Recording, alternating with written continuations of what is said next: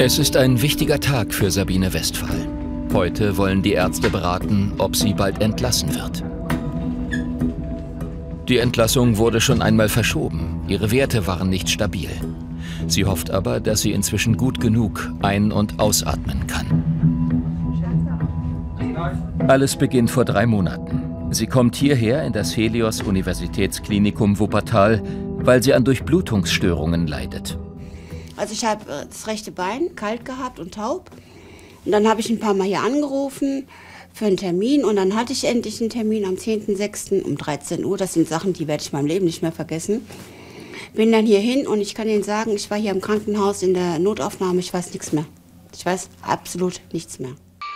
Sie muss sofort operiert werden, da mehrere Blutgefäße verengt sind. Doch es kommt zu Komplikationen. Ihre Nieren versagen, Herz und Lunge arbeiten nicht mehr richtig. Sie muss künstlich beatmet werden. Nach zwei Wochen wird sie aus dem künstlichen Koma geholt. Aber ohne die Unterstützung der Maschine droht sie zu ersticken. Sie wird wieder ins künstliche Koma zurückversetzt und an das Beatmungsgerät angeschlossen. Sabine Westphal kann nicht mehr selber atmen. Kein Einzelfall. Nach mehreren Tagen oder sogar Wochen künstlicher Beatmung ist die Atmungsmuskulatur geschwächt. Die Patienten müssen auf der Intensivstation schrittweise vom Gerät entwöhnt werden, das sogenannte Weaning. Doch bei etwa jedem Fünften gelingt das nicht. Wie bei Sabine Westphal. Und da braucht man eben eine Übergangsphase und muss die Atmungsmuskulatur und die gesamte Atmungspumpe, so ähnlich wie beim Muskel, der eben auch beim im Bett liegen schwach geworden ist, wieder reaktivieren und trainieren. Sabine Westphal wird für die Entwöhnung auf eine Spezialstation, das Weaning-Zentrum, verlegt. Immer noch muss die Maschine ihre Atmung übernehmen. Nach drei Wochen kommt sie langsam wieder zu sich.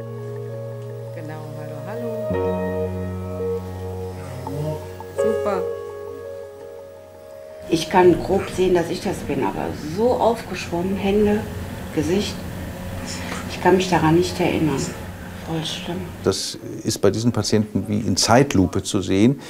Äh, Da kann man nicht in Stunden oder Tagen rechnen, sondern da braucht man eben Wochen, da braucht man viel Geduld und Ausdauer. Und äh, die braucht sowohl der Patient wie natürlich auch äh, das gesamte medizinische Team.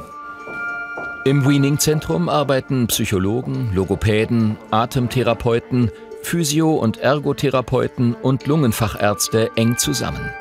Sie beraten gemeinsam, welche Therapien Frau Westphal helfen können. Trotzdem macht sie kaum Fortschritte. Es sieht nicht gut aus.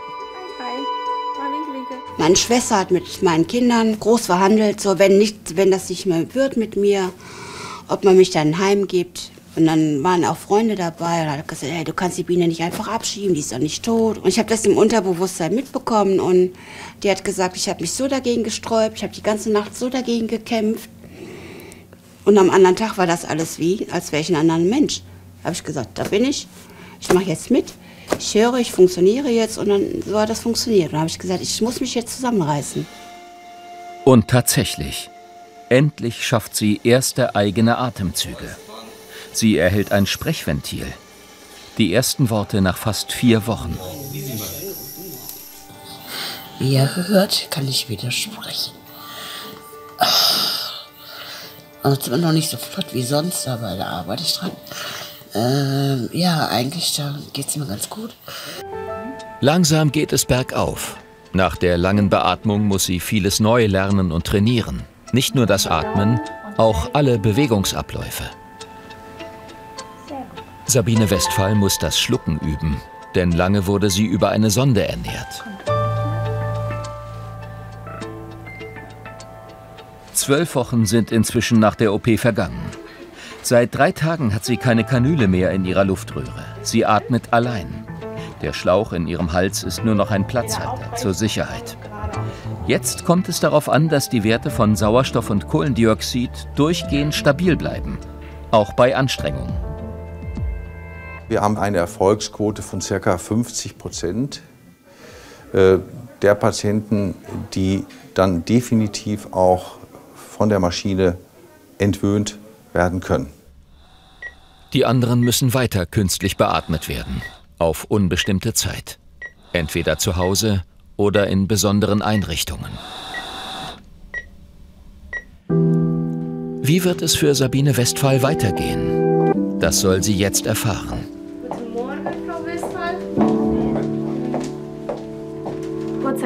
Ist alles äh, gut gelaufen. Sie sind über die letzten Tage stabil. Der Schlauch als Platzhalter kann bald raus. Dann muss nur noch die Wunde verheilen. Wie gesagt, bald geht's nach Hause. Jetzt bin ich halt so fit. Dank den Schwestern, auch meiner Schwester, ähm, dass ich alleine auf dem Gang rumrennen kann. Ich kann rausgehen. Meine Kinder kommen mich mit dem Hund besuchen. Dafür, dass ich überlege, dass ich überhaupt nicht, nicht mehr leben wollte.